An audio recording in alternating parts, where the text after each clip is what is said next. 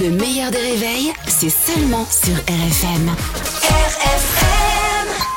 À 80 avec Pascal Atenza sur RFM. Salut Pascal. Bah, salut, euh, on est en mode copain quoi. Ouais, salut mon pote Pascal Atenza. il n'aurait pas oublié mon prénom. Non, là. mais non, Il euh, un petit. bien. Il a oublié mon prénom. Euh, Salut euh, Ouais. Salut toi, salut toi. Pascal Atenza, c'est l'affaire de la semaine, la mise en garde à vue du sénateur Joël Guerriot. Oui, notre champion de la semaine, il est accusé d'avoir drogué une députée afin d'obtenir des faveurs sexuelles. Il nie évidemment, sauf qu'on a fait des analyses de sang et on a retrouvé toutes sortes de chimies, euh, des amphétamines, des opiacés, de la cocaïne, de la méthadone, je vous jure c'est vrai, du cannabis, de l'ecstasy, du glyphosate, Non. du Beaujolais, de la MDMA. Il a de tout. C'est pas sénateur qu'il aurait dû être, mais maillot jaune. Hein, c'est vrai que les sénateurs prennent tous un peu de drogue. Enfin, ils prennent une drogue. hein, c'est, c'est du Viagra. Le gars, il est, le gars, il est plus chargé que la couche confiance d'un sénateur en fin de journée. Alors, il est soupçonné d'avoir drogué une jeune femme députée afin d'abuser d'elle, euh, qu'il n'a heureusement euh, pas fait. Lui, ses soirées chemsex, manifestement, c'est plus chem euh, que sexe, hein, quand même. hein. Mais la question se pose qui est Joël Guerriot Eh ben, c'est un drogué. Voilà. Une autre question?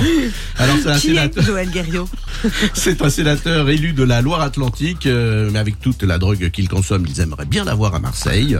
Il fait aussi partie du mouvement politique euh, du maire du Havre, Édouard euh, Philippe. Hein, euh, Horizon, déjà Horizon, ça sonne comme un cachet d'ecstasy. hein. Je vais prendre deux horizons là pour tenir euh, au top Nival. Édouard Philippe qui l'a immédiatement appelé pour lui demander deux ou trois cachets d'ecstasy pour pouvoir supporter euh, de vivre au Havre. Non.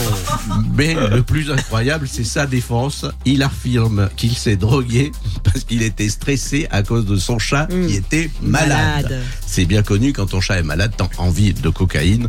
Donc Pierre Palmade a un élevage, en fait. C'est la défense la plus pourrie depuis Gibraltar face à l'équipe de France. C'était samedi.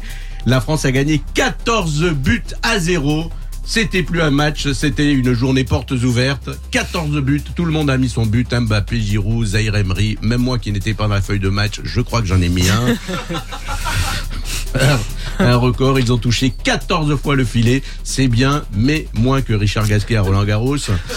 14, 14 buts, c'est une bonne nouvelle pour le foot français et pour les footballeurs français qui, pour la première fois, ont réussi à compter jusqu'à 14, Voilà.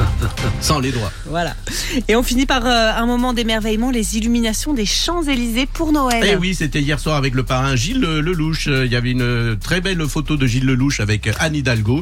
Euh, souriez, dites euh, Tahiti. C'est donc. C'est donc Gilles Lelouch qui a illuminé les Champs-Élysées et il faut savoir qu'on a de plus en plus de mal à trouver des parrains pour les illuminations depuis qu'il y a des écologistes à la mairie parce que tu allumes les, illumi- les illuminations mais après tu es obligé de revenir tous les soirs pour les éteindre. Ah bah oui. Faut que tu sois pas occupé. Bravo. Pascal. Bravo Merci, Pascal. Et on salue évidemment le Havre. hein, tout ça c'est pour rire. Pascal Atenza qui est avec nous tous les matins aux alentours de 8h15. Replay en vidéo sur le Facebook du meilleur des réveils également en podcast. Le meilleur des réveils avec Albert Spano et Caroline Turbide de 6h à 9h30 sur RFM. RFM